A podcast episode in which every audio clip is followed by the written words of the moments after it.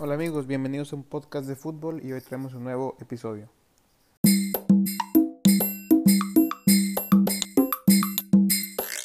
Hola amigos, ¿cómo les va? Les habla su amigo Chelo. Gracias por escucharnos en un nuevo capítulo de un podcast de fútbol. Y hoy es viernes, hoy hay entrevista y hoy tengo el honor de presentar una entrevista con el grandísimo Lorenzo Manchado. Loren es, es, un, es un periodista español, eh, vive en España y es parte del podcast de la media inglesa. Ya saben que la media inglesa es para mí el mejor medio de, de comunicación que hay sobre toda la actualidad y sobre todo, y, sobre todo el, el em, fútbol inglés en general. Eh, tienen canal de YouTube, tienen podcast, tienen web, entonces es un medio de, de comunicación que se los recomiendo, pero al 100%. Además tiene la, la licencia de entrenador por la UEFA ya, ya, ya, ya ha tenido ahí cierta experiencia de trabajo en ese ámbito. Y bueno, ahora sí que qué mejor que el mismo Loren para que nos cuente un poco de, de, de toda su experiencia dentro de la, de la media inglesa, eh, un poco sobre la Premier en, eh, en general. Y bueno, sin más que, que agregar, vamos a la entrevista con Loren Manchado.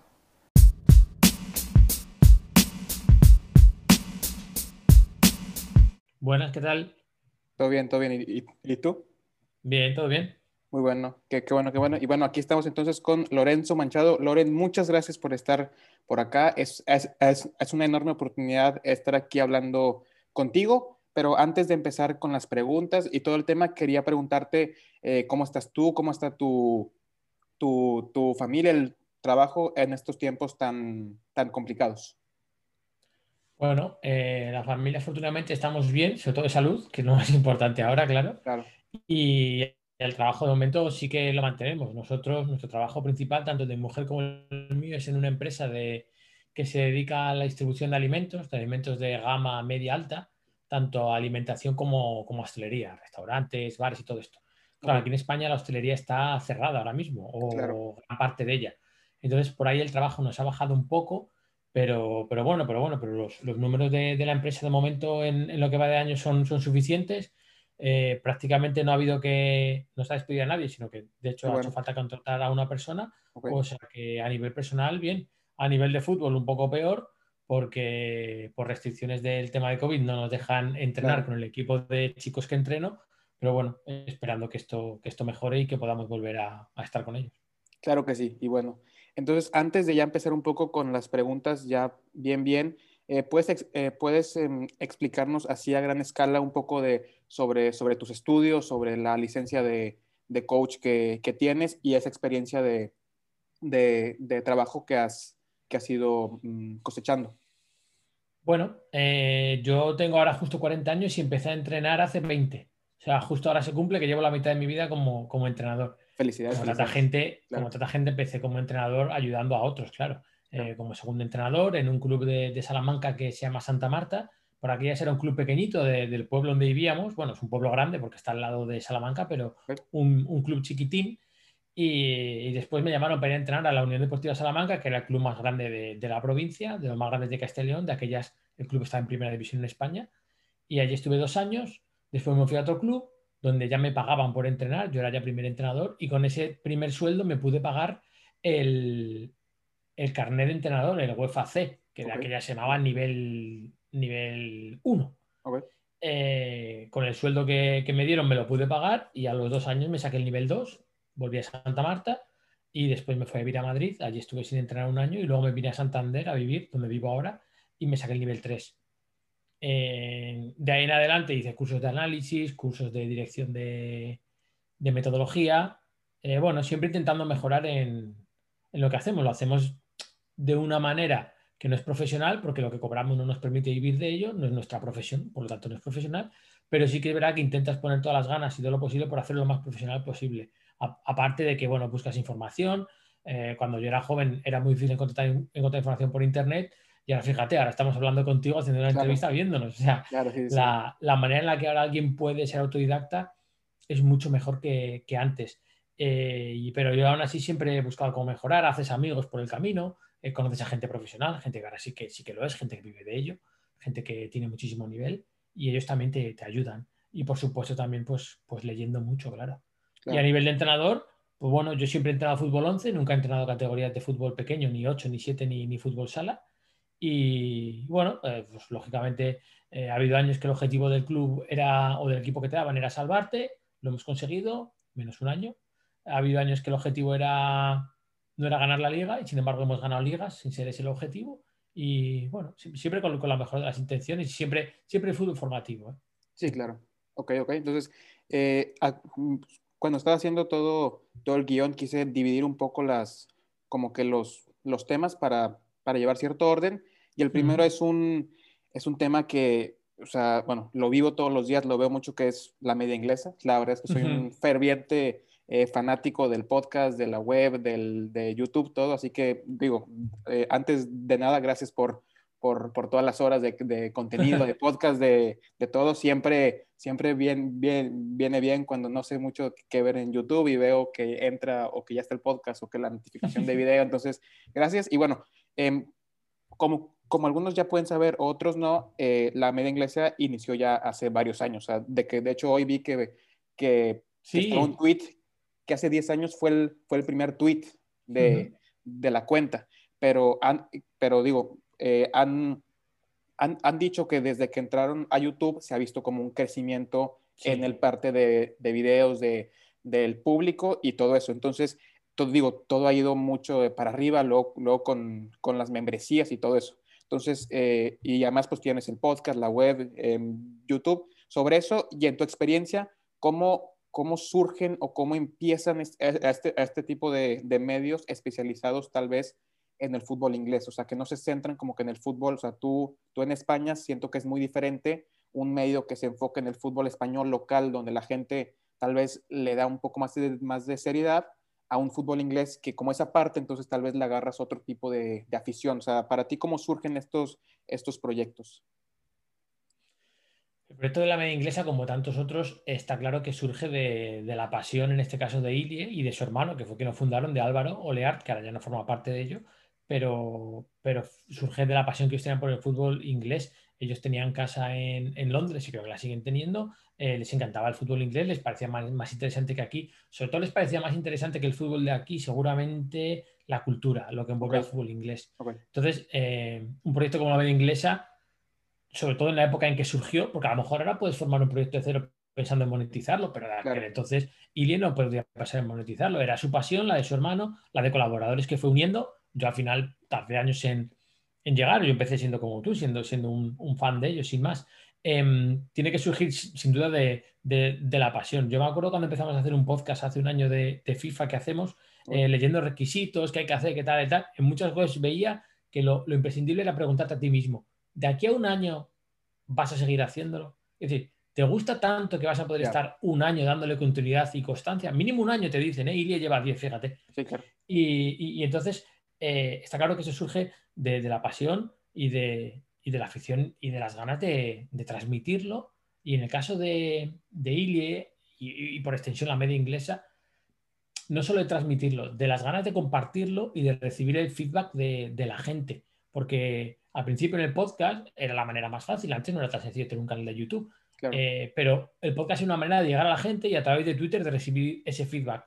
Eh, lo mismo ahora con, con YouTube. Está claro que ellos tienen sus proyectos de YouTube, sus vídeos, sus programas, los jueves de Parts, eh, los lunes de el, el carro Mondays, ¿no? Claro. Perfecto. Pero luego, luego hacen vídeos que la comunidad les pide. Claro. O que les demanda, o que ellos notan que la gente les demanda. Lo que tú dices, las membresías, eh, el hacer vídeos solo para, para miembros. miembros sí.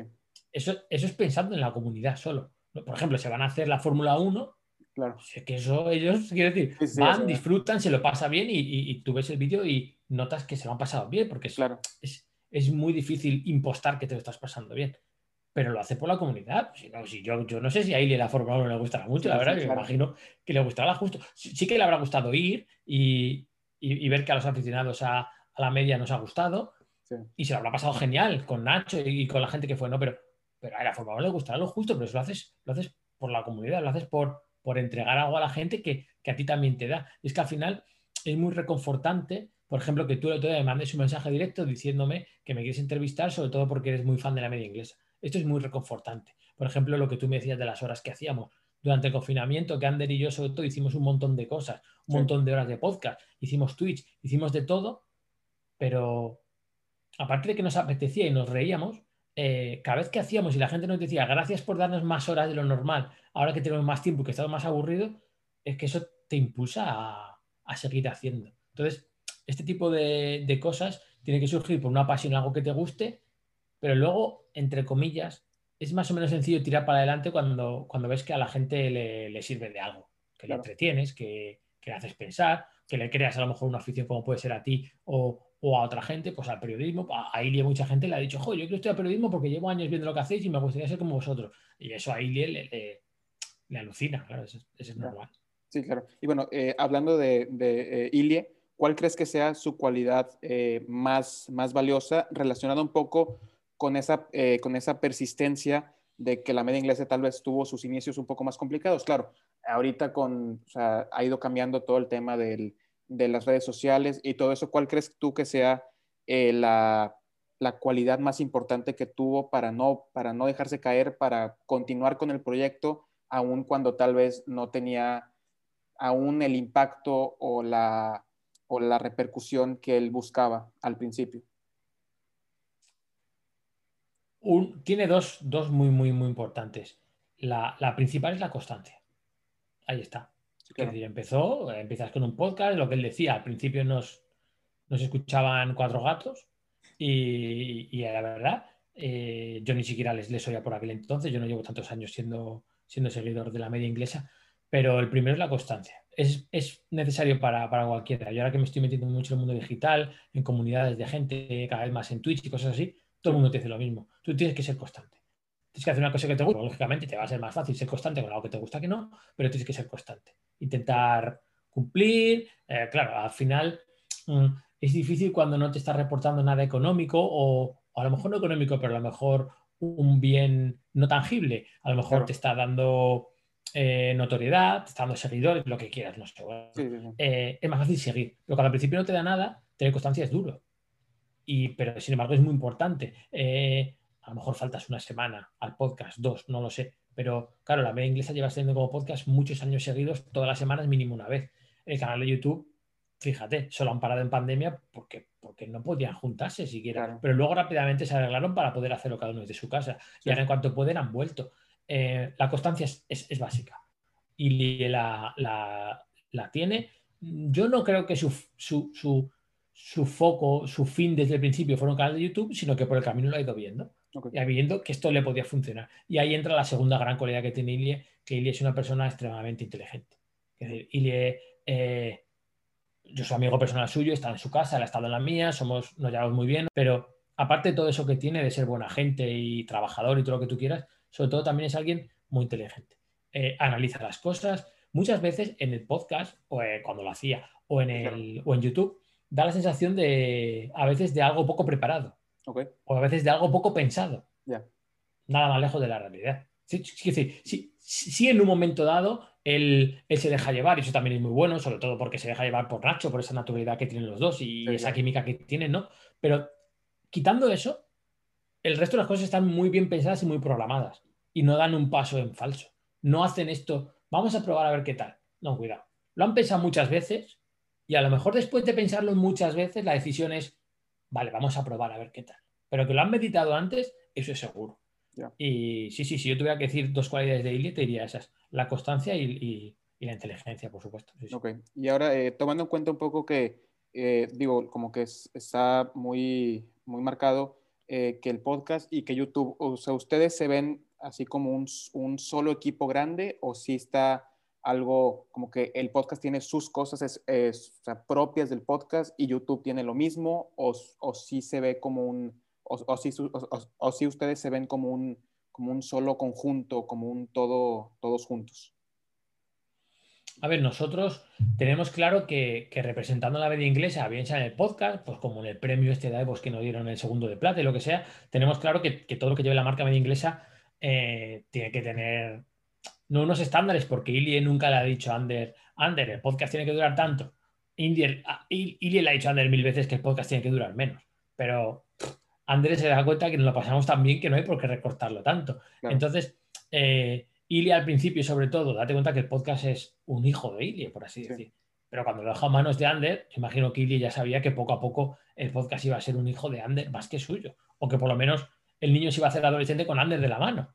Eh, entonces, al final yo creo que se habrá rendido de decirle, joder, dirá, mira, pues ya está, pues si lo haces así y os va bien, vais ganando, cada vez nos escucha más gente, pues, pues hacedlo a vuestra manera, ¿no? Pero, pero sí que nos, sí que nos, sí que nos, sí que nos notamos como que todos formamos parte de, lo mismo. Está claro que ellos tienen su grupo de WhatsApp, eh, los de YouTube, porque al final imagino que sienten intercambian tanta información que con nosotros pues, pues no tiene sentido. Ellos tienen la suerte que viven todos en Madrid, se pueden juntar en la redacción. Nosotros, fíjate, yo vivo en España, Patri vive en Ipswich, bueno, ahora se va a Londres, Borja vive en Nottingham, pero Borja, bueno, ahora porque pandemia, pero Borja cuando tiene un año normal hace mínimo 8 o 10 viajes transoceánicos, o sea, juntarse con Borja sería imposible. Diego vive en París, a veces va a Aviñón, eh, Ander vive en Chicago, cuando, ahora que cada vez está entrando más veces Gonzalo, vive en Buenos Aires.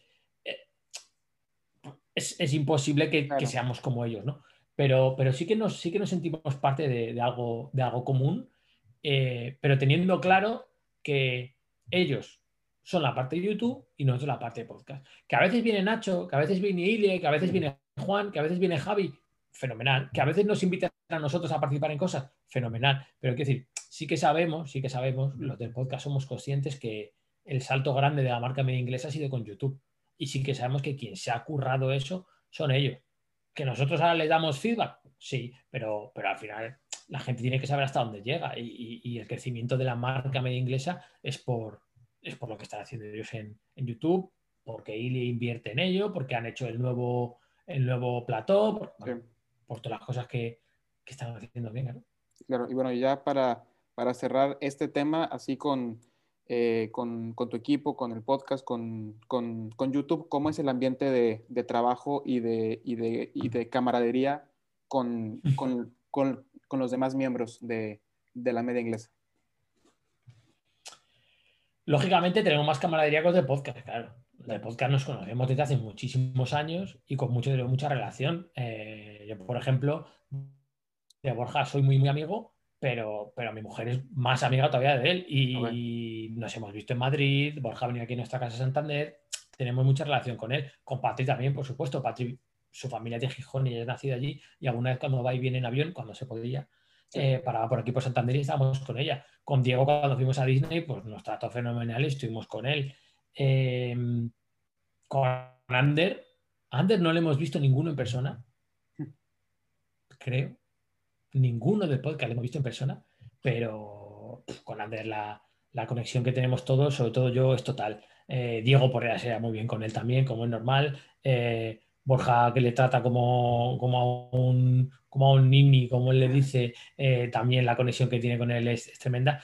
Ander al final, para tener 19 creo, 19 años menos que yo y 20 y pico menos que Borja, porque Borja de memoria no me sé la edad, pero sé que es mayor que yo, ah, tiene 45, 46 creo, eh, Ander ha conseguido hacer de nexo de unión con, con, todos. Tenemos un grupo que estamos en los del podcast y, nos llevamos muy bien. Con Cristian Colás tenemos una relación tremenda, que aunque, pues por, motivos normales, porque allí él tiene su trabajo y entrena muchos días, juegan muchos partidos, además estando en, el Big eh, a Cristian también tenemos en ese grupo y también tenemos una relación con él muy estrecha. Yo a Cristian también le conozco personalmente. Y, bueno, el nivel de camaradería entre nosotros es, tremendo, nos llevamos, nos llevamos muy, muy, muy bien. Ahí sí que hemos creado una familia grande.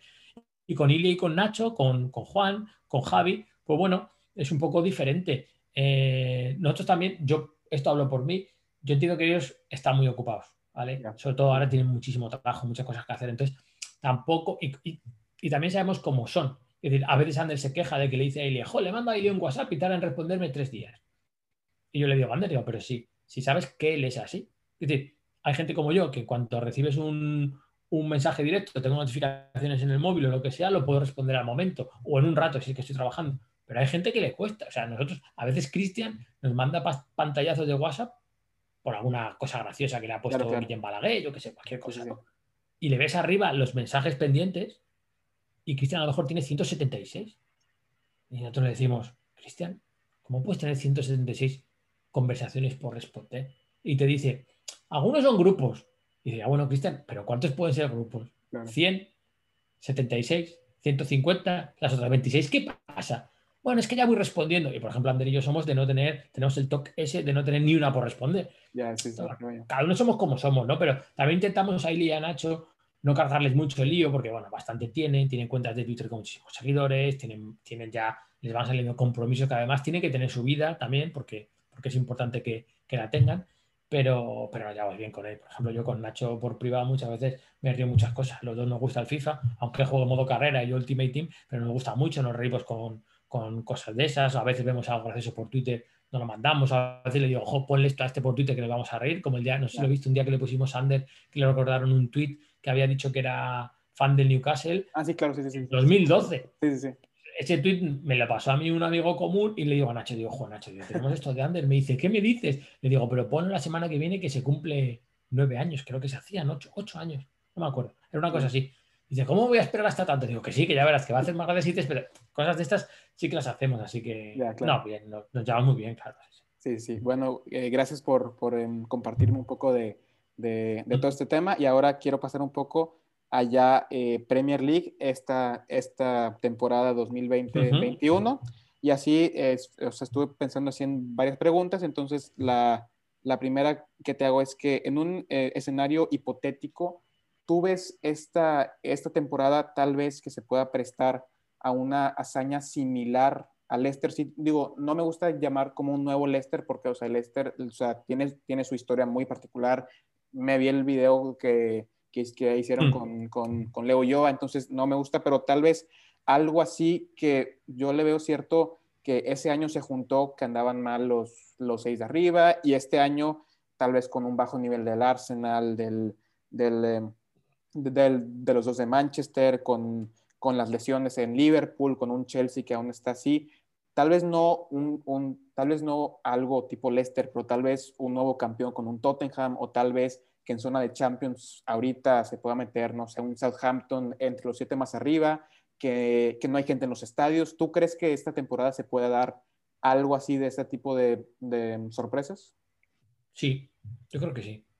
Quiero decir, para mí que no gane la Liga Liverpool o Manchester City es una sorpresa. Exactamente. Hombre, si la gana el Chelsea con la inversión que ha hecho este verano, a lo mejor es un poco menos sorpresa. Sí, sí. Porque ha fichado mucho muy bien, ¿no? Ha metido mucho dinero, como tenía ya ahorradito de, de los veranos que no había podido fichar.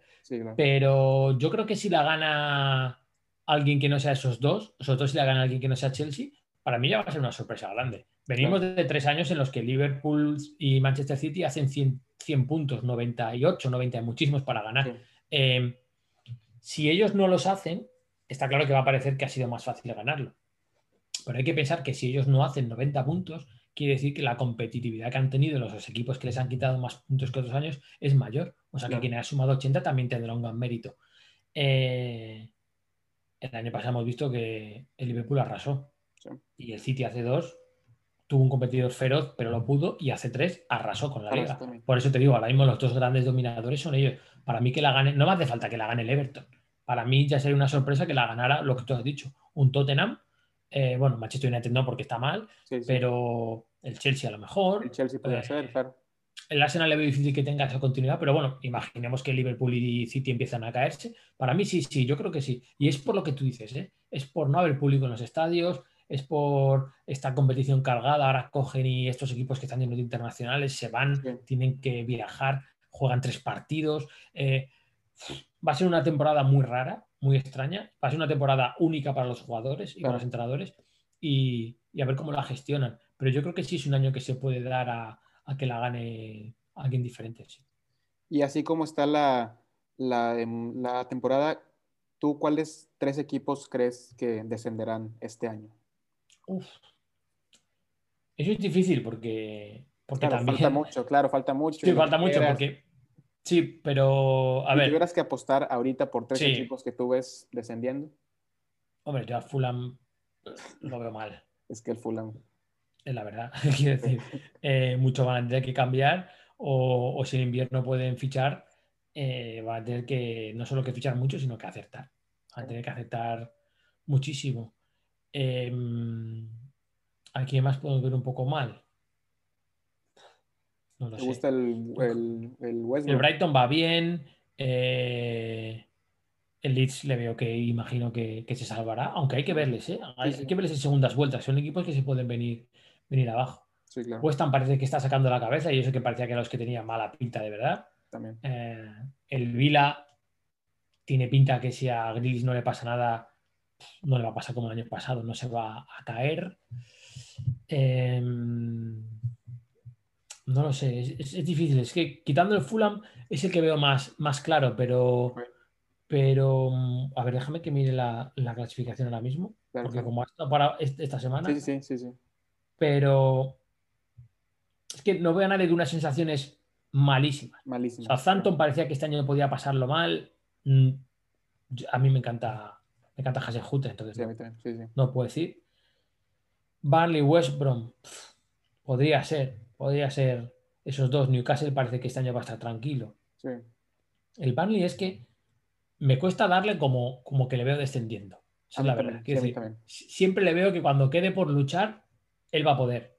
Cuando juegue contra equipos que no se jueguen nada, por así decir, porque ya no tengan objetivo, él va a poder sacar los partidos. Me cuesta, me cuesta. Y el Sheffield, pues. Es que, es que el año pasado lo hicieron tan bien recién ascendido que te da mucha pena lo que les está pasando. Pero es que revertir estas situaciones es complejo. Es, está complicado.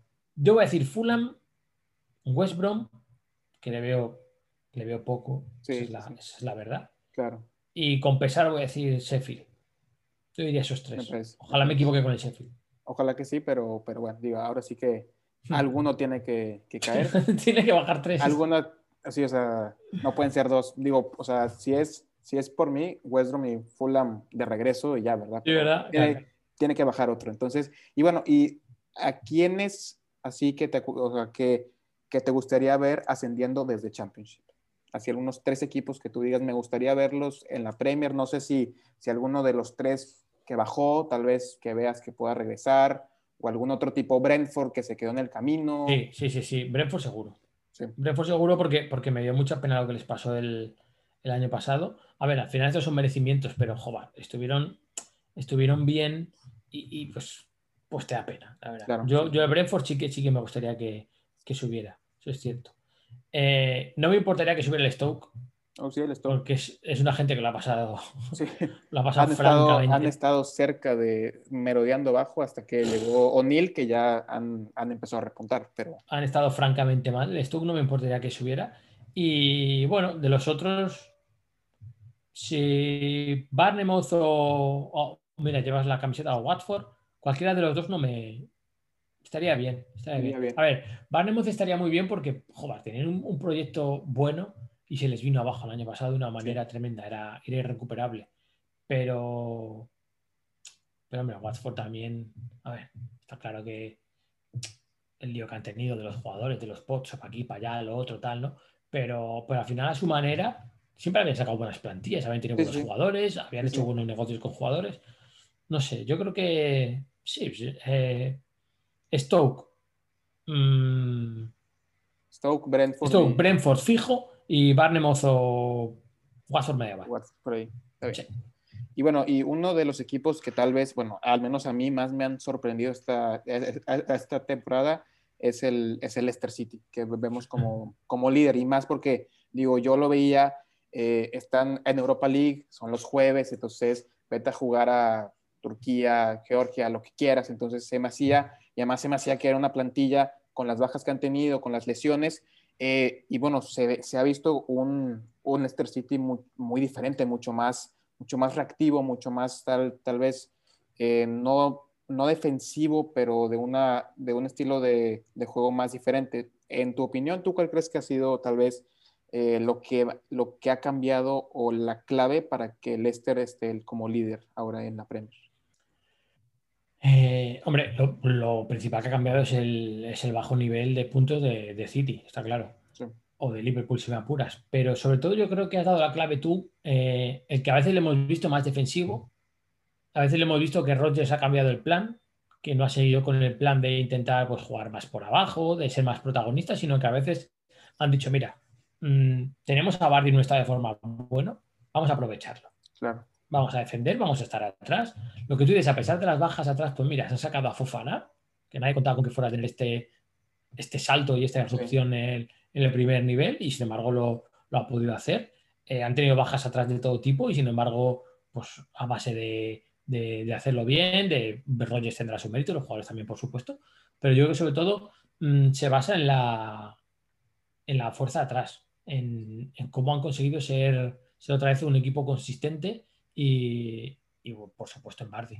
Es que está de forma de, de Bardi con los años que tiene, no sé cuántos tiene Bardi, que tiene 31, 32 tiene ya. No, yo creo que ya tendrá, tendrá 34, yo creo. Y... ¿Cuántos tienen? 33, 34. 33. 33. fíjate, hace 34 enseguida porque es del 11 de, enero estoy viendo. 34 años. Y a lo mejor, a ver, me cuesta decir que sea el mejor Bardi que hemos visto, porque está claro que el del año que son campeones era brutal. Sí. Pero para no tener esa juventud y esa energía, claro, exactamente. A, lo mejor este es un, un Bardi más completo. Más a lo mejor es mejor jugador. Claro, sí, sí, o sea, más, tal vez más inteligente, porque cuando, cuando, cuando fue campeón lo veías corriendo por toda la cancha, haciendo que banda contraria para atacar y ahora tal vez no lo ves haciendo tantos piques, pero los que hace creo que ha sido, creo que ha, eh, creo que ha, entendido que, que, ya no es el mismo que hace cuatro o cinco años, pero, pero aún así no deja de, de, marcar goles, ya sea de penal, ya sea de cualquier cosa. Hay que estar ahí y hay que hacer los Se ha vuelto más inteligente, los goles, luego. Para mí, eso, la, la, consistencia atrás que han conseguido y el estado de, de Bardi. De Bardi. Y bueno, ahora pasando unos eh, proyectos tal vez algo inestables con altas y bajas, ha sido tanto el de Arteta en el Arsenal como el de Solskjaer en el United. Entonces, luego de tener dos entrenadores tan legendarios como Wenger y como Ferguson de muchos años en, el club, formando básicamente una identidad, ¿qué tan difícil puede ser para que estos dos clubes eh, puedan regresar a tal vez ser protagonistas siempre en todas las temporadas, pelear por el título, que ha sido algo que, poco a poco han ido bajándose un poco de esa, de esa lucha y, tal vez recuperar un poco de esa, entre comillas, por, por decirlo, grandeza, entre comillas, que han ido perdiendo desde más o menos desde que ambos técnicos han dejado el club. Difícil es muy difícil, porque date cuenta yo que los dos clubes cometieron el mismo error que fue intentar, mm, después de la salida de Ferguson en el United y de Wenger, intentar encontrar un entrenador para que estuviera ya otra vez 20 años. Y claro, eso es imposible. Porque, más que nada, porque cuando fichas a Ferguson no le fichas para estar 20 años y cuando fichas a Wenger tampoco le fichas para estar 20 años. Tú fichas un entrenador para que lo haga bien y le mantienes. Eh, entonces, ya el peso que cayó sobre Mois, incluso sobre Mourinho después, de que tenían que ser el nuevo Ferguson, ya es, muy grande porque eh, estás compitiendo contra algo que ya no se da en el fútbol. Es decir, lo más cercano que tenemos es el Cholo en España. Pero el Cholo no venía a sustituir a nadie que llevara 10 años como él lleva ahora. O 9, no se hablo de memoria. Eh, entonces, al Cholo nadie le comparó con un entrenador que llevaba 20 años y que había hecho tantas cosas. Porque las comparaciones muchas veces lo que te hacen es, es engañarte. Estás pidiendo cosas que a lo mejor no se puede. Porque al final, eh, Wenger porque se va del, del Arsenal. En que se va del Arsenal porque deja de ganar. Se hace insostenible que no gane tanto.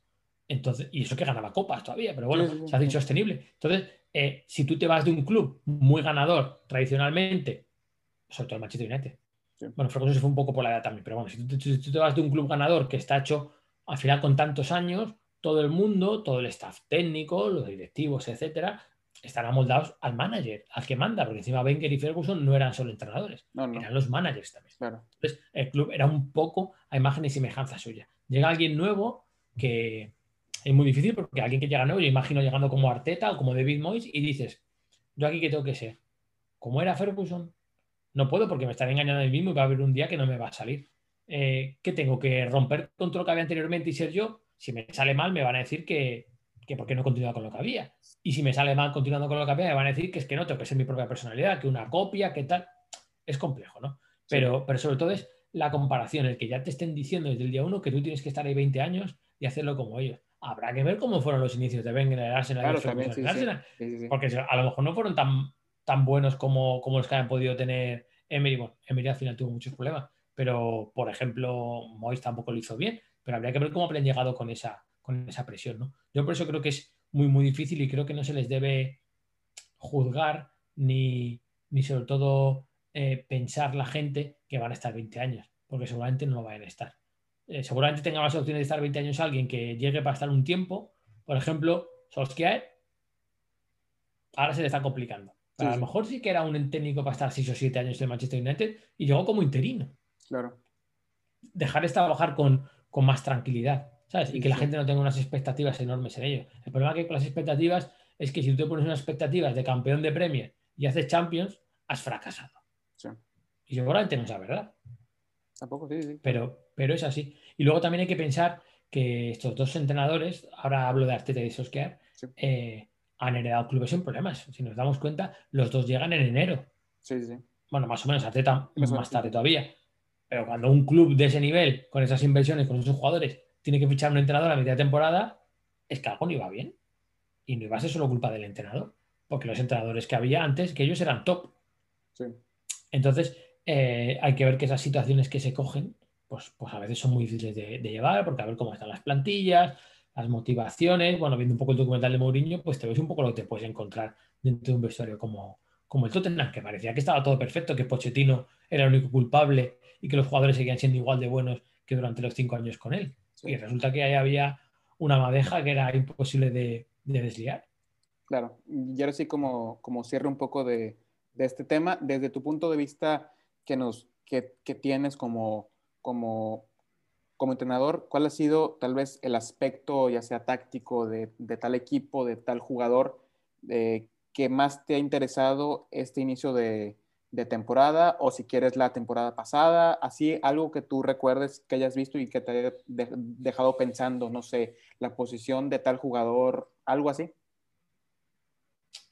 Eh, sí, hay varios. Hay varios. Eh, lo que hizo Klopp cuando llegó, eso es, es- es- es espectacular.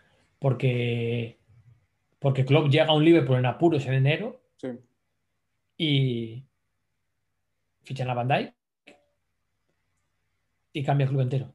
Y de repente son ganadores.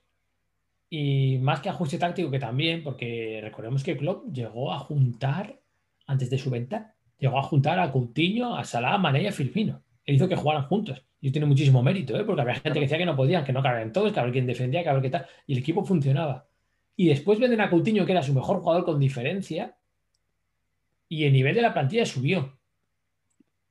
Y ahí hay un trabajo de entrenador muy grande, ya no solo de entrenador a nivel táctico, sino también de entrenador de dar valor a los que se quedan y de hacerles creer que, porque muchas veces en esos equipos, cuando se va una superestrella como era Coutinho, recordemos que Coutinho era de los mejores jugadores de la Premier en aquel entonces, que por eso se pagó por él 140 o algo sí, así, ¿no? sí, una sí, barbaridad. Sí, algo así.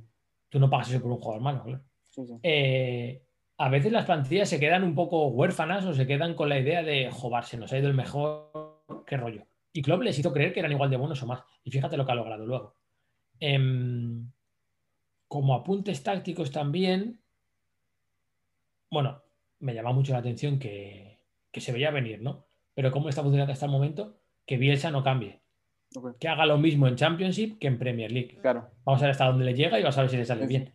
Pero que, que se veía venir que él no iba a cambiar, pero que algunos dudábamos que esto le pudiera servir, hasta para empezar, hasta como ha empezado, sí que es cierto. Y, y ahí está. Ha conseguido imprimir un ritmo en Premier que, que muchos equipos no se lo pueden seguir. Y mira que la Premier se supone que es la liga con más ritmo Claro. de- del mundo, a lo mejor Mm. junto con Alemania, ¿no? Sí. Pero sin embargo, en un juego de ritmo alto, con jugadores con no tanta calidad, ha conseguido su- subir el ritmo un poquito más. Y eso para mí tiene, tiene mucho mérito también. Y luego me gustó mucho, me gustó mucho, aunque esto hace un poco más de tiempo, pero me gustó mucho que llegara Conte y con un 3-5-2 ganara la liga en su primer año en premios, que es muy difícil hacer eso, Sí. arrasando. Y volvió a poner de moda el 3-5-2. Él ya lo usaba con Italia y lo Sí. había usado en el último o dos últimos años en la Juve, creo.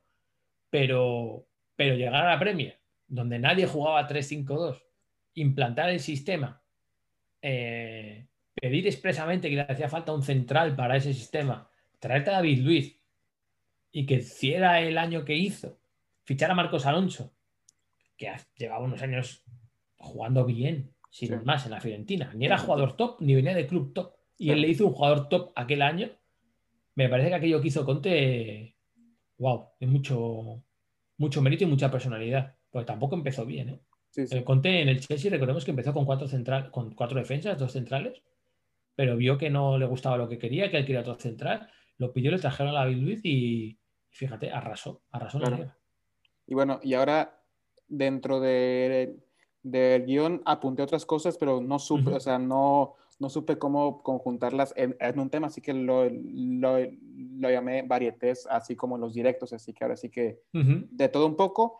En tu cuenta de, de, de, Twitter tienes, tienes fijado un hilo que, me, que, que, se me hizo muy interesante sobre, bueno, acá yo los conozco como técnicos de, sofá, o sea, técnicos así, gente en Twitter que, que escribe, es que la clave de este partido ha sido que tal jugador no, así. Entonces, digo, yo creo que para mí es gente que, que tal vez quiere saber más que el mismo entrenador que está ahí, que opina sobre el partido, que, que utiliza palabras complicadas tal vez para para él parecer que muy conocedor. Digo, yo, yo en lo personal no tengo nada en contra de, de esas personas, pero el hilo me pareció muy interesante y, es algo que yo lo he estado, que sí, o sea, que yo creo que más, más, más o menos pienso igual.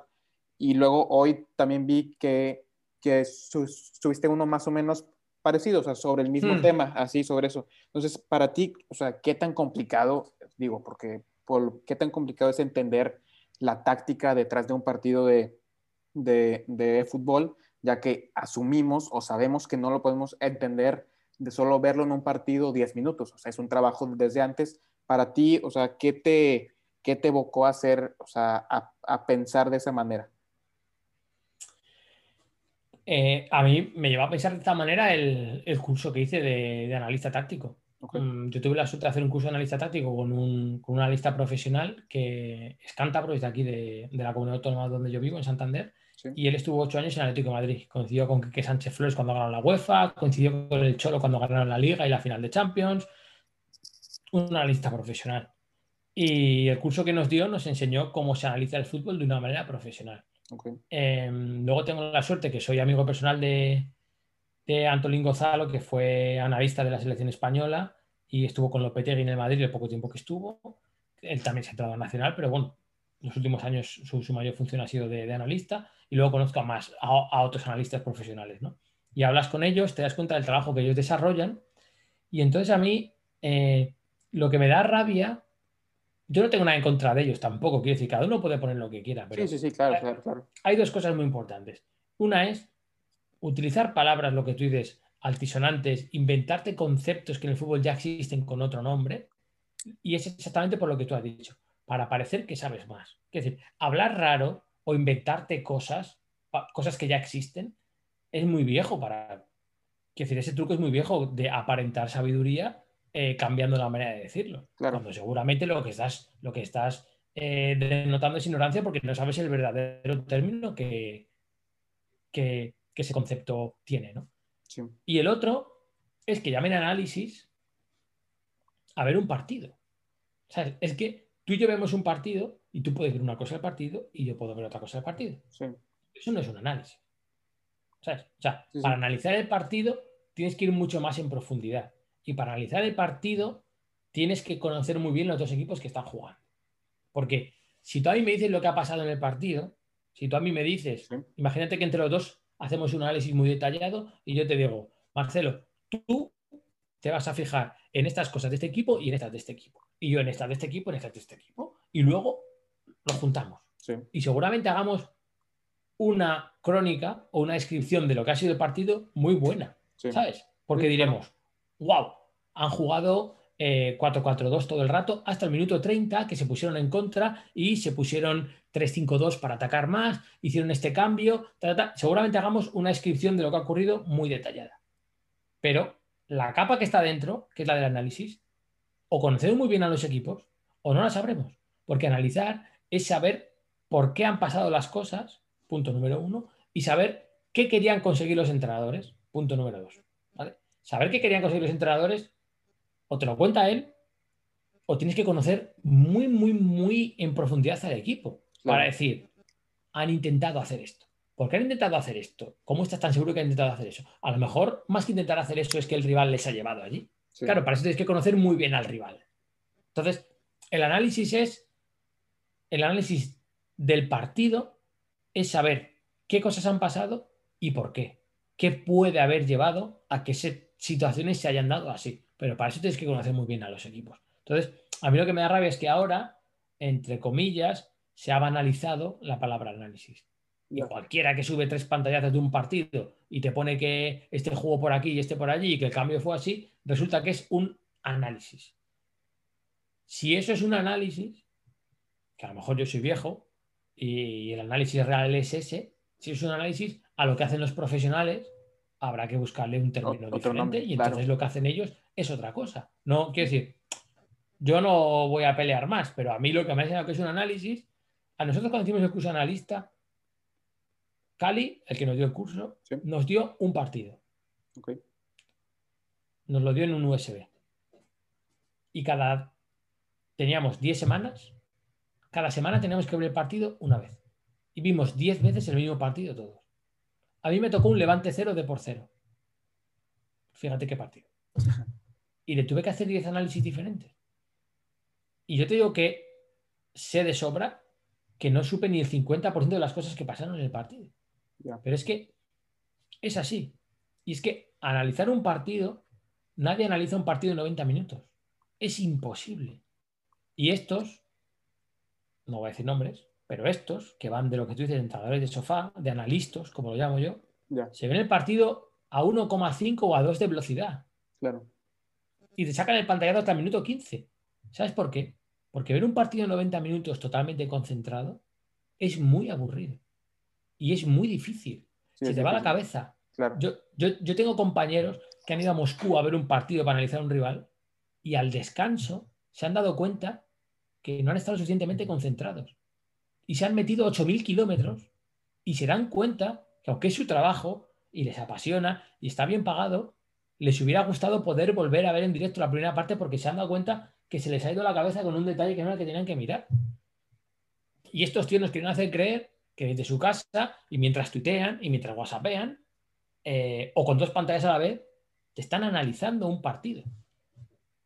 No. o sea, es imposible. Vamos.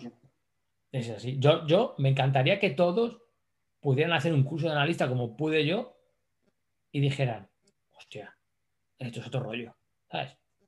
A mí me gustaría, pero eso cada uno sabrá, claro. Sí, claro, sí, sí. O sea, hay de todo, la verdad. Y pues ahora sí que cada quien decide lo que, lo que opina y lo que expresa. Ya ahorita pues ya me das una mucho mejor idea de, sí, o sea, de que, o sea, que en verdad pues, no es algo sencillo y no es algo que yo lo tuiteé y que ya, o sea, y ya se te da tal vez el rol de, no, este es analista y este dice partidos, cuando en verdad todo lo contrario. Pero bueno. Es muy, difícil. Claro.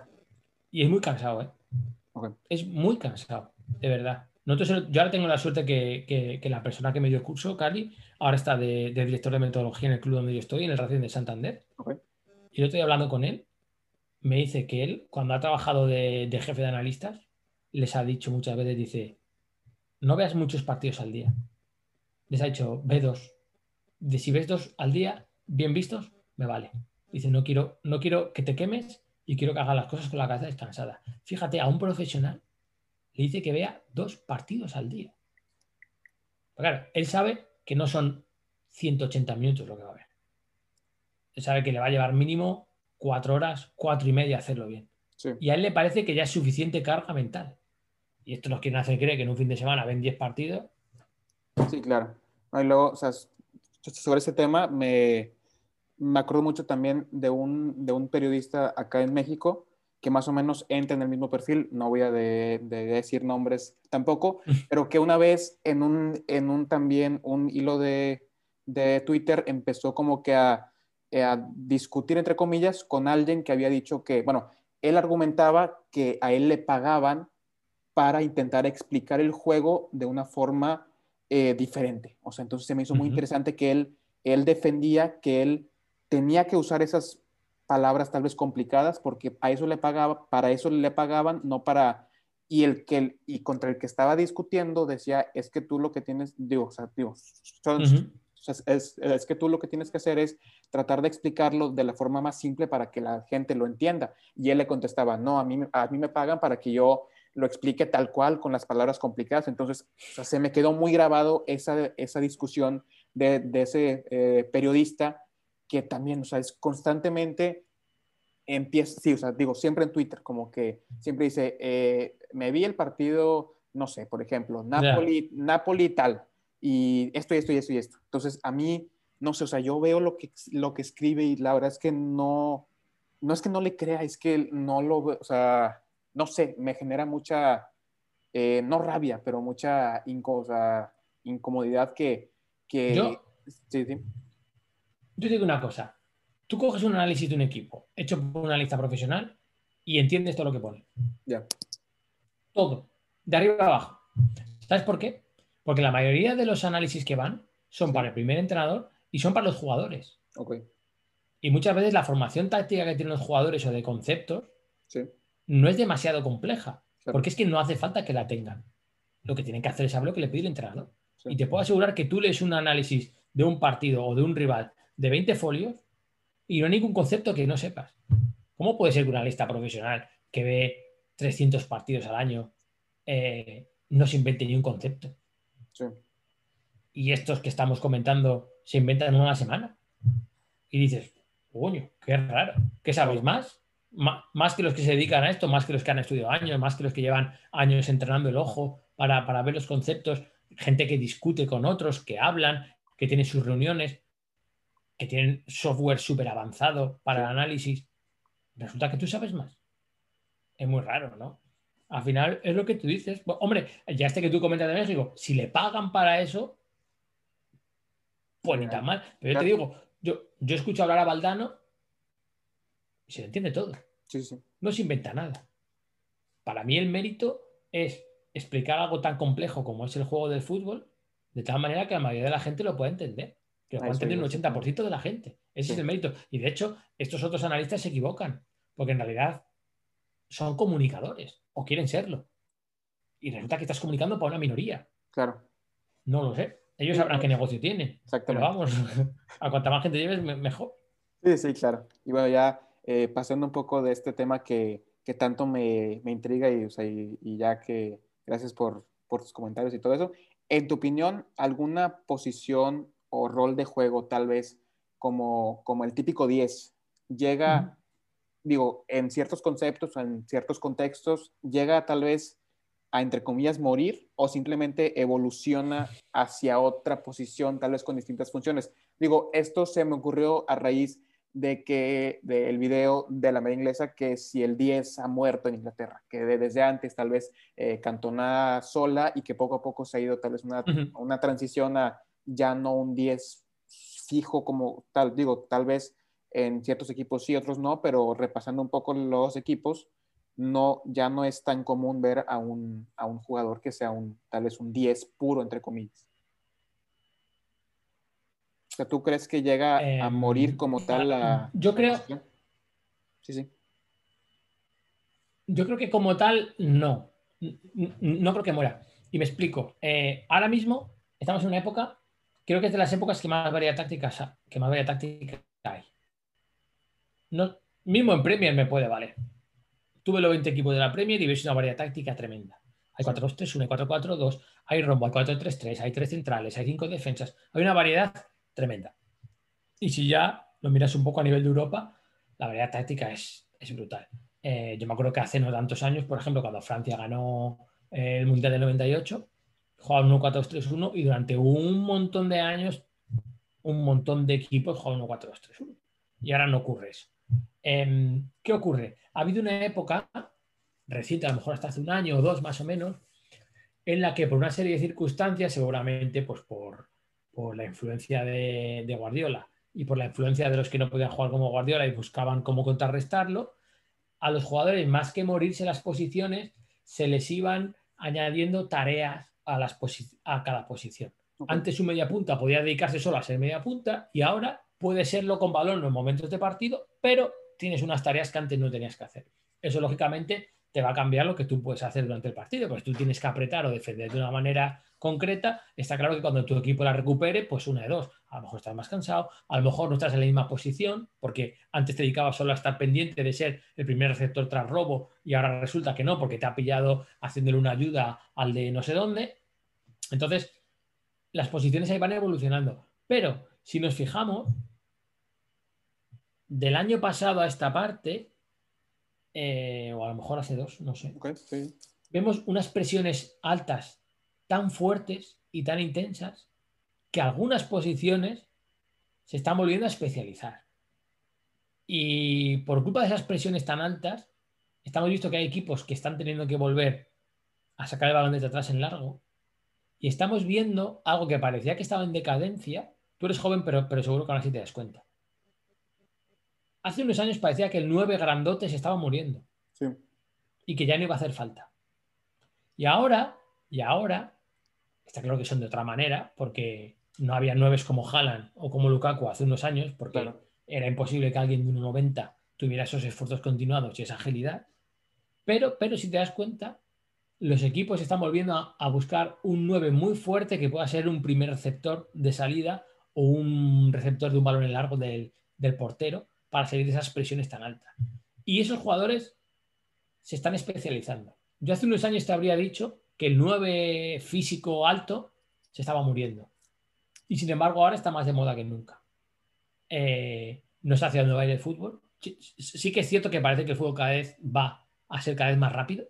Eso parece que es, imparable. O sea, parece que cada vez se hace todo más rápido, pero no sé hacia dónde va a ir. Entonces, a lo mejor de aquí a un tiempo, eh, por un giro que se dé táctico o por alguien que invente una cosa de las cosas, a lo mejor empieza a haber media punta otra vez. Un media punta, a lo mejor no es el media punta que recordamos, ¿eh? Quiero decir, a lo mejor no es Messi, Baradona, Aymar, este tipo de media puntas pequeñitos. A lo mejor es un media punta físico o, alto y espigado para, para tener. A, lo mejor son caca. No lo sé, no lo sé, ¿sabes? Pero no, no creo que las posiciones en el fútbol se, se mueran porque, porque se están. Creo que se están reinventando constantemente. Eh, ahora, a esto también nos ayuda los software de análisis. ¿eh? Es decir, la evolución táctica que están teniendo los equipos ahora, eh, un equipo como el Leipzig del año pasado, era impensable hace 8 años, 10. O sea, esa capacidad de adaptación al rival solo se consigue conociendo al rival muy en profundidad, conociendo al rival casi tanto como él. Y a eso te ayudan los, los software de, de análisis, porque eh, ya no es que te ahorren horas, sino que encima eh, trabajan por ti. Y los informes que te dan, lógicamente, la decisión luego la tiene que tomar una persona humana y tiene que hacer que los, que los ejercicios durante la semana sean los válidos para que eso se cumpla y, y tiene que transmitirlo al jugador y sobre todo, muy importante, tiene que convencer al jugador que eso que tú le estás diciendo que tiene que hacer le va a ayudar a ganar, porque al final el jugador lo que quiere es llegar el domingo y ganar, y si puede meter gol, y si puede hacer hat-trick y llevarse el balón, mejor, y le tienes que convencer de eso. Pero, pero ese nivel de análisis que hay ahora tan al detalle también está ayudando a que continuamente se, se reinventen las posiciones y las tareas que tienen los jugadores en el, en el campo. Yo diría que no, que, que las posiciones no, no se mueren, varían. Se, se, les añade cada vez más cosas. Claro. Bueno, hace poco leí el libro de Football Hackers que habla sobre, bueno, o sea, tocas ciertos temas, pero es, Está bueno, es, un, buen libro, es, un buen libro. Y parte de los capítulos habla mucho de estas, de nuevas estadísticas que, porque decía más o menos, la idea era así muy, muy en general, que las estadísticas actuales o normales, por ejemplo, tiros a puerta, tiros a gol, posesión, que tal vez no, no son fiel reflejo de cómo fue el partido, porque dices tú, tuvo 80% de, de de posesión, 10 tiros a gol, lo que sea, y al final pierde 1-0. Entonces, como que de ese punto, eh, ahí digo, dicen en, el libro que empiezan a surgir nuevas estadísticas, como los expected goals, como los, las, las expected assists, y todo eso. Los, hay, hay, otro que, que, se está usando mucho también, que son los pases por acción defensiva, que es qué tanto presionas o lo que sea. Y luego también hablan de uno que inventaron dos exjugadores alemanes, que era eh, Jens Hegeler, que pasó por el, por el Bristol City, y, creo que era Stefan Reiners, que era el packing, que era más, más o menos cuántas veces superas a tu rival. Entonces, ¿cuál, es, cuál sería así como que, así muy, muy en general, tu opinión tal vez? Estas nuevas estadísticas en verdad sí pueden, o sea, son también parte de esa de ese intento, tal, tal vez de hacer complicado el fútbol o sí nos ayudan tal vez a, a, entender mejor cómo fue un partido, porque pues los expected goals en teoría, digo, se calculan en base a, las, a la calidad de oportunidades que tuviste y, digo, y vemos, eh, y vemos equipos tal vez como el, como el Brentford, que lo relacionamos mucho con las estadísticas, con tiros a gol, o sea, con, con todas esas nuevas estadísticas. ¿Tú crees que estas nuevas formas de tal vez de ver el fútbol, de medirlo, de intentar cuantificarlo, en verdad ayudan o tal vez complican más el, el fútbol? ayudan, ayudan, totalmente. Eh, yo soy un defensor de todo este tipo de, estadísticas nuevas. Em, cuanta más información tengas de un partido, información tuya, información del rival, mejor. Eh, hay, hay, clubes, cada vez más, que tienen analista del, del, propio juego. Cada vez hay más clubes que tienen un analista que se encarga solo de mirar el propio juego del equipo las relaciones entre los jugadores, qué cosas pasan en diferentes momentos del partido, qué hemos hecho bien, qué hemos hecho mal. Solo ellos.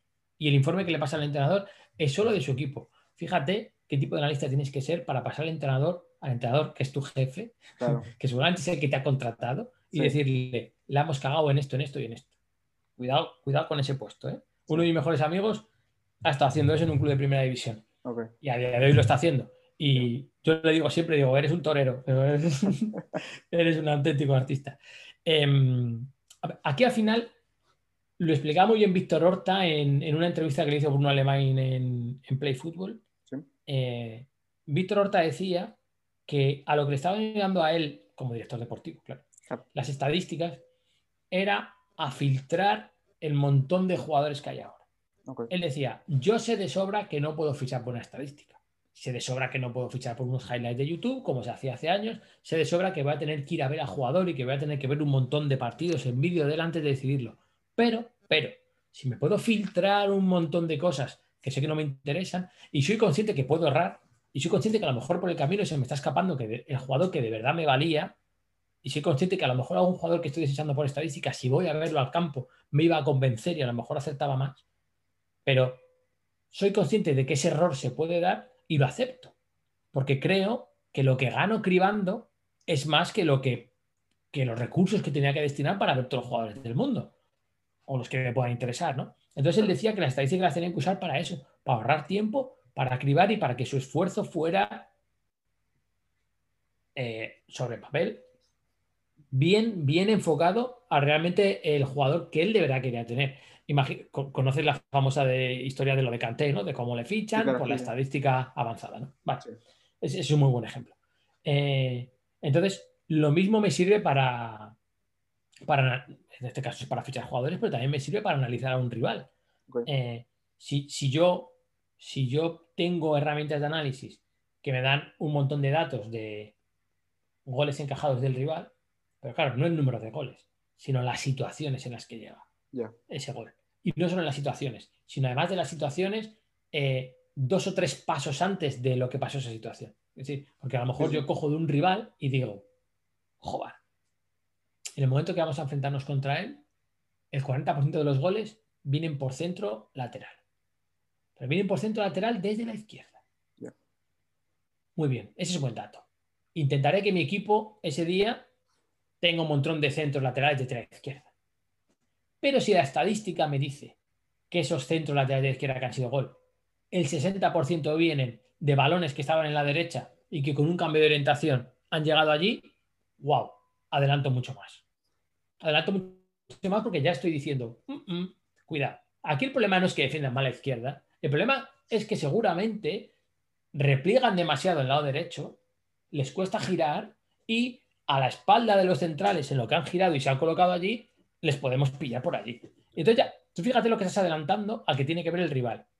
Ya su ojo va a ir más a eso, ¿sabes? Y a lo mejor dices, ah, el problema es que el portero, el problema es que el portero, los centros de la izquierda, sale mucho peor. O ni siquiera sale. Y como los centrales lo saben, defienden más atrás. Y resulta que los goles están viniendo por pase atrás a punto y antes de la izquierda. Y dices, hostia, cuidado, es que esto me está dando muchos datos. Entonces, eh, esto, esto está llevando a un fútbol hiperanalizado en el que cada vez seguramente nos estemos encontrando más equipos, entre comillas, un poco NBA.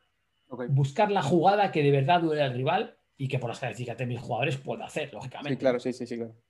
Un fútbol de jugaditas. Que claro, lo que se dice entre los entrenadores siempre se dice un chascarrillo que es en la pizarra me sale todo. Paso aquí, paso aquí, paso aquí, corres allí, la pones, ta, ta, ta, claro, luego el balón se mueve y el otro también, y ya, ya, ya hay un grigay que es la hostia. Pero eh, estamos yendo a un fútbol de jugaditas porque cada vez tenemos más claro qué jugada le duele mucho a un, a un equipo. A nosotros, en el curso analista nos contaba Cali que cuando un rival, por lo que sea, em, sabe que, que el otro tiene un punto débil muy, muy, muy exagerado, o sea, Sí, sí, sí. todo- todo- todos los equipos van a por él. Dice, o sea, dice, eso es como un tiburón en la sangre. Todos los equipos van a por él. Dice, nosotros hubo una época que Sevilla tenía un problema en el lateral derecho enorme.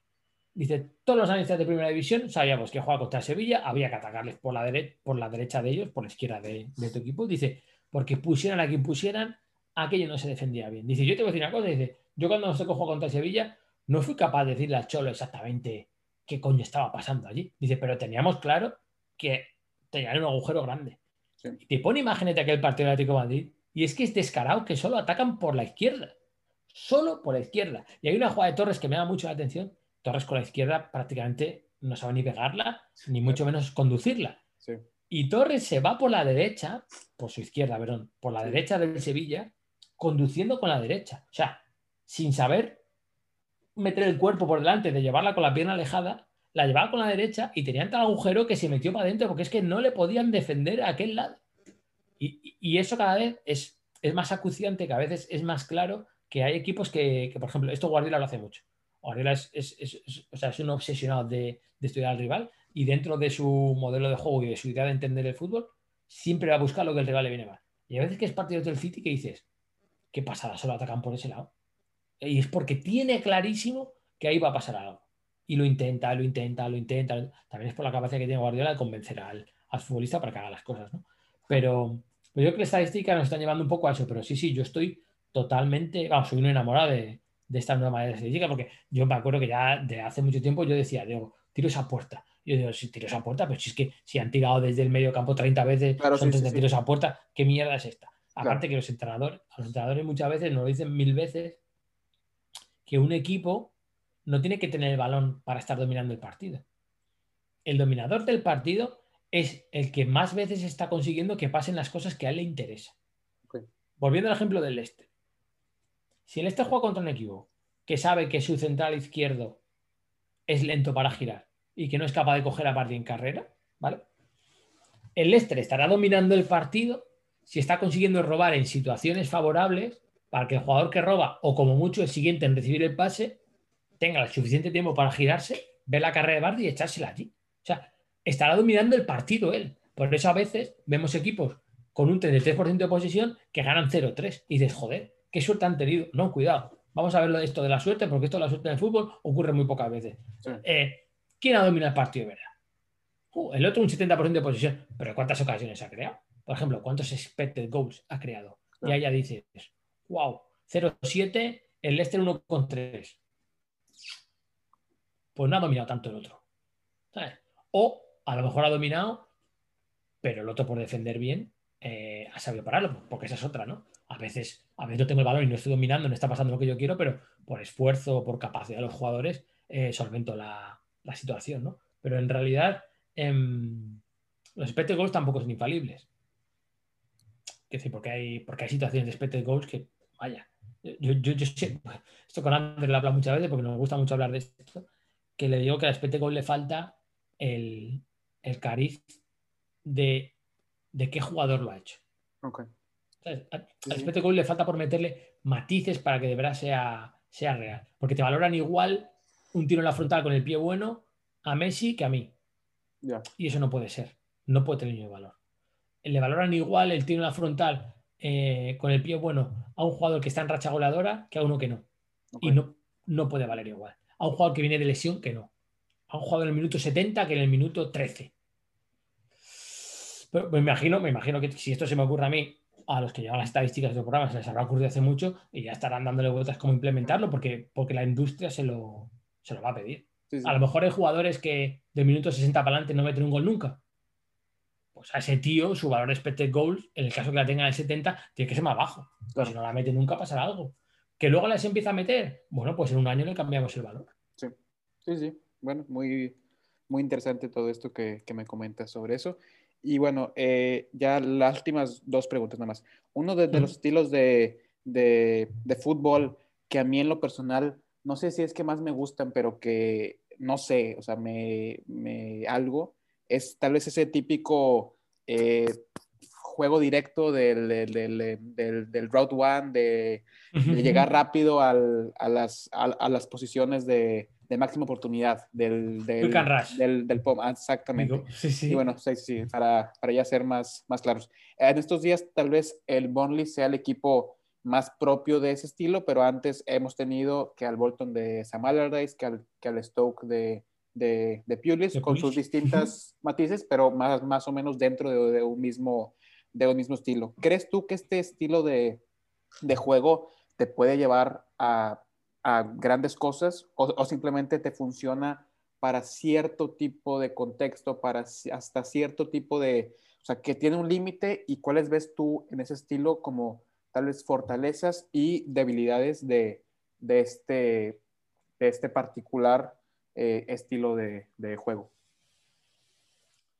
A ver, lo, que yo que pasa con este estilo de juego es que eh, es, entre comillas, fácil de contrarrestar.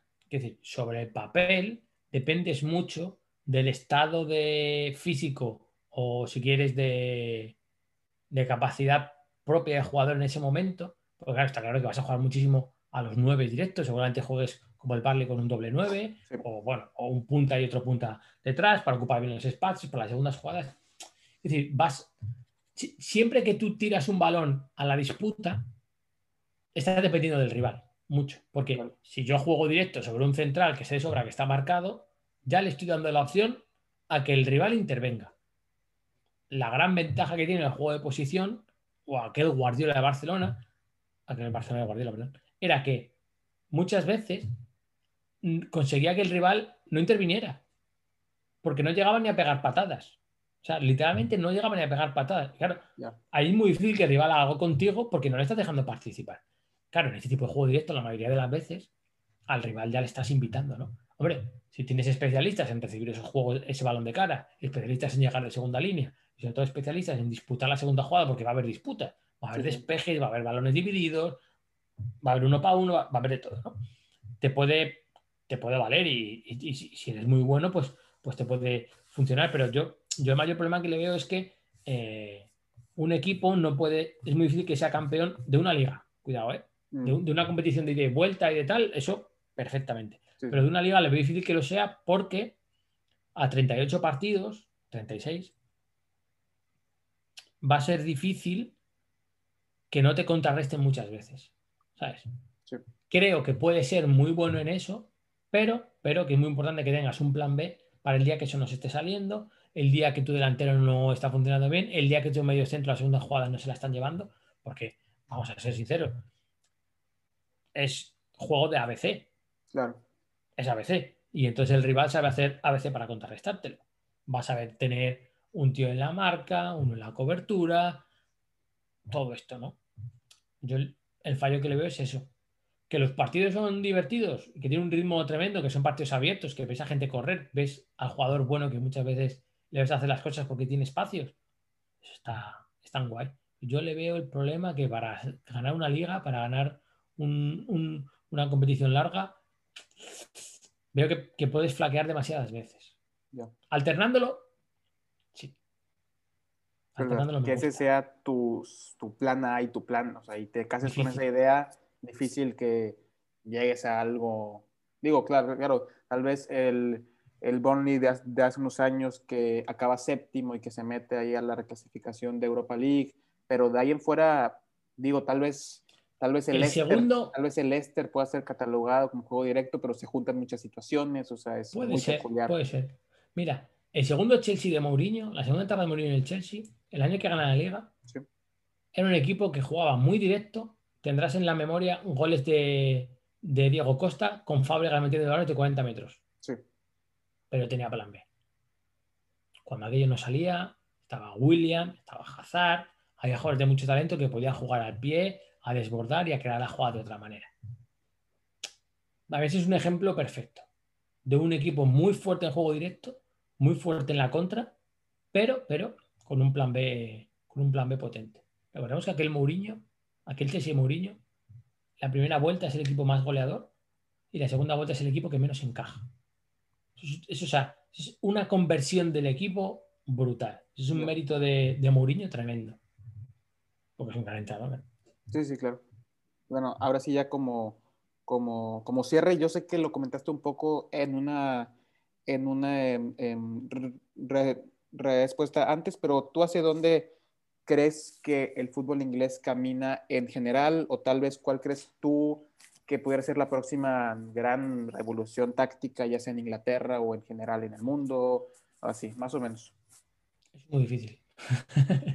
Ojalá sí, claro, Sí, sí, sí, claro. O sea, son temas que, es, imposible de, que tú predigas así, ¿verdad? Pero... Si la, si la supiera me pondría a trabajar ya en ella. Em, para ir adelantando, digo. Claro, claro, sí. Em, yo creo que Inglaterra va hacia una diversidad tremenda. Creo que va hacia, hacia que la gente, lo que te decía antes, que veas 20, veas un fin de semana los 10 partidos y tienes la suerte de ver los 10 y veas unos planteamientos muy diferentes de un sitio a otro. Y veas incluso equipos que de un fin de semana a otro sus planteamientos varían muchísimo. Yo creo que Inglaterra va hacia eso. Porque creo que se han dado cuenta que el verdadero problema que tenían no era traer talento de fuera en los jugadores, sino traer a entrenadores de fuera, que le enseñaran cosas diferentes a los jugadores de allí. Porque era al final Inglaterra de un año esta parte, desde que de unos años esta parte, desde que tienen este tipo de jugadores, jugadores negros, que te dan una, fuerza diferente, una agilidad distinta. Eh, Sterling, me da lo mismo, o eh, Rashford, eh, ese tipo de jugadores que antes seguramente no los tenían. Sí. yo creo que se han dado cuenta que pueden jugar a cualquier cosa. O sea, tienen jugadores para jugar lo que quieran. Ya. Si estás a jugadores de fuera que ayuden a que ellos sean mejores, pues mejor, ¿no? Pero creo que se han dado cuenta que el problema que tenían era que siempre les entraban los mismos que tú ya puedes tener a quien quiera, que siempre te entra en el mismo, el jugador va a acabar haciendo lo que él le diga o se va a acabar yendo. Y es normal, porque si yo mando, tendrá que hacer lo que yo te digo. Entonces, eh, yo creo que gracias a eso eh, se han dado cuenta que, el fútbol inglés tenía que abrirse. Y yo creo que ahora incluso los técnicos ingleses, pues lo vemos en Lampard, lo vemos en Rogers, son técnicos que no son el típico técnico inglés, sino que su manera de entender el juego es una manera más más cosmopolita, más, más europea, si queremos, ¿no? Más, más global. ¿Y hacia dónde va el fútbol? Pues está claro que ahora mismo va hacia, hacia un fútbol seguramente menos técnico. Seguramente hoy no te hace falta ser un 10 en técnica para jugar, pero seguramente sí que te haga falta ser en físico un 9, un 9 y medio. Para poder hacer, no para estar todo el partido corriendo, pero sí para poder hacer esfuerzos de calidad muy continuados, muy sostenidos, muchas veces. Si, vemos un poco lo que fue una de las erupciones del año pasado, Haaland, o por no mirar un delantero, Alfonso Davis, nos daremos cuenta que son futbolistas que no son especialmente dotados técnicamente, son muy buenos, ¿eh? Cuidado. pero no son, no son artistas con el balón. Sí, no, no, para el día, yo el otro día me coincidió bien de hora y pude ver el derby entre Bayern y Dortmund y a Haaland se le fueron varias veces controles y varias veces dio malos pases. Y dices, hombre, es normal porque es un chico joven, pero joder, hay chicos de su edad que esos controles no se le van y esos pases los dan bien. Claro, él tiene otra cosa. ¿Por qué es top Haaland? Pues Haaland es top porque te puede echar 30, 40 desmarques muy potentes y al final va a hacer que el rival falle en alguno. O sea, en alguna el central no le va a trincar porque es imposible.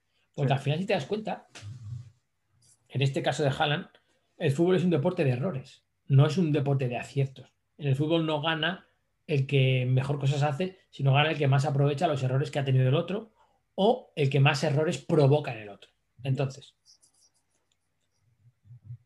aprovechando de las estadísticas, si yo juego contra un central que sé que el 80% de los aéreos me los gana,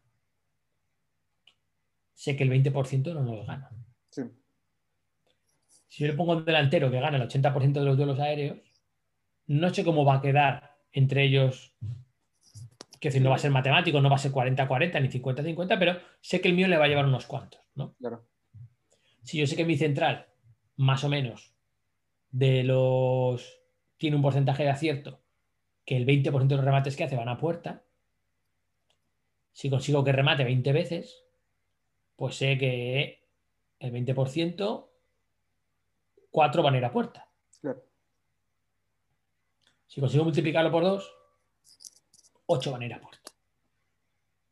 Si sé que de los que van a puerta, cada 4, uno es gol, pues a lo mejor ese día hace dos goles. Claro, todo esto es castillos en el aire. Sí, sí, sí, Pero claro, claro, claro. Tírate porcentaje por los errores, ¿no? Sí. Pues en el caso de Haaland es, si yo sé que juego contra unos centrales, que cada vez que le corren a la espalda en un balón que viene de no sé qué posición, de vez en cuando fallan, si ese vez en cuando es 30 carreras o 40 a la intensidad que él las echa, sé que le voy a trincar. Claro, sé que luego a Haaland algún control se le va a ir, sé que alguna va a fallar, lo que sea, ¿no? Y sé que el portero seguramente alguna le pueda sacar. Pero si yo consigo hacer que la, una acción en la que sé que tú no eres infalible, hacértela repetir muchas veces, y seguramente si encima te canso, y Haaland parece que a día de hoy no se cansa, porque le es en el minuto 85 corriendo a la misma intensidad, pues no me hace falta seguramente que, que sea muy bueno técnicamente, porque a lo mejor si le pierdo físico y técnicamente es muy bueno, echaré la cuenta. Esto es una cuenta sencilla, ¿eh? pero es en una cuenta decir, Sí. vale, el, el tío tiene 20 carreras buenas. ¿Cuántas va a fallar el central? 5. ¿Esas 5 me las va a controlar perfecta las 5? Sí, guay. Va a tener 5 ocasiones en las que le hagan la espalda central y ya baja el balón fenomenal. Pero, pero, si yo sé que en vez de 20 carreras echa 60 y sé que de a 60 eh, cada 5 va a hacer un control bueno, pues ya tiene 12 Sí. y tiene más. El caso de Alfonso Davis es parecido, pero en defensa.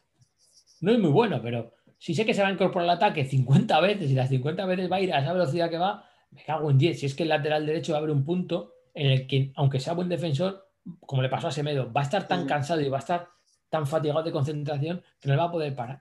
Claro. Yo creo que el fútbol va a ir un poco hacia demandar ese tipo de, de físicos un puntito por encima de, de la calidad. Siempre van a tener que estar rodeados de gente buena. Sí, sí.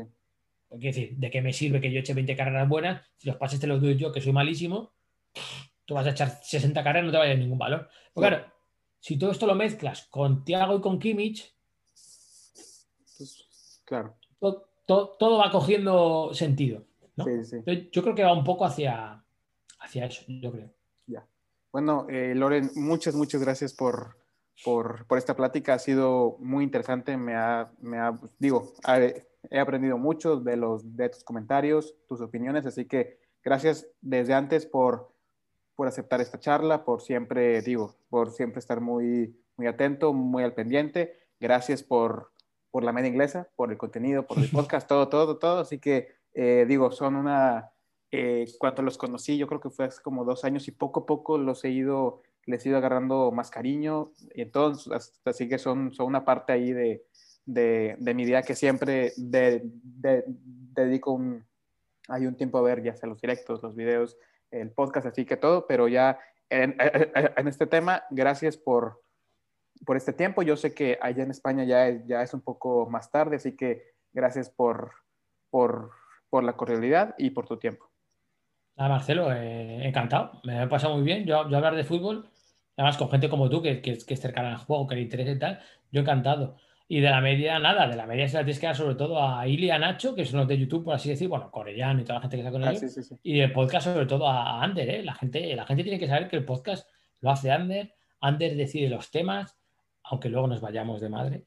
Ander decide quién viene cada semana, Ander se encarga. Ander le mete muchas horas de postproducción al podcast, porque Ander luego limpia sonidos, limpia ruidos, lo monta, mete las canciones. Ander con el podcast se mete un curro grande, o sea que por ahí sí, nosotros colaboramos y ponemos nuestro granito de arena, pero, pero Ander, la parte de podcast sobre todo es Ander el que se la tiene que, que llevar y nada, me alegro que te haya gustado, espero que, que te sirva para lo que tú querías y oye, cualquier cosa, aquí estamos para lo que te haga falta. Sí, claro, gracias, gracias por, por tu tiempo. Igual aquí andamos para, para lo que se ofrezca. Si alguna vez vienes a México en un, en un tiempo, me avisas y ya vemos cómo se arma. Yo sé que ahorita está un poco complicado, pero digo, ya sabes que, que estoy para lo que se te ofrezca, como siempre. Este año, este año, Sí. cuando hacía 40 años, el regalo que me tenía mi mujer preparado sorpresa era un viaje a México.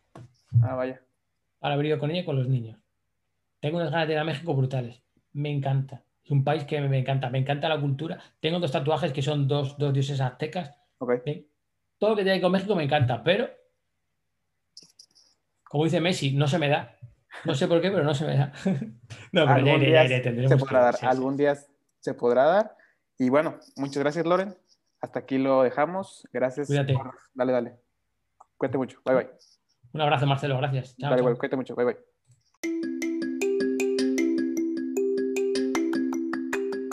Y bueno amigos, hasta aquí el capítulo del día de hoy. De nuevo cuenta, muchas gracias por, por escucharnos.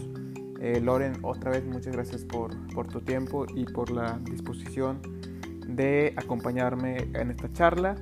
Y ahora sí que a todos otra vez muchas gracias porque todo esto es gracias a ustedes. Así que les debo mucho a todos los que, los que me apoyan, los que, los que escuchan. Y eh, recuerden que nos pueden escuchar tanto en Spotify como en Apple Podcast, como en Google Podcast y en Anchor.fm. Ahí mismo ya en la página de Instagram,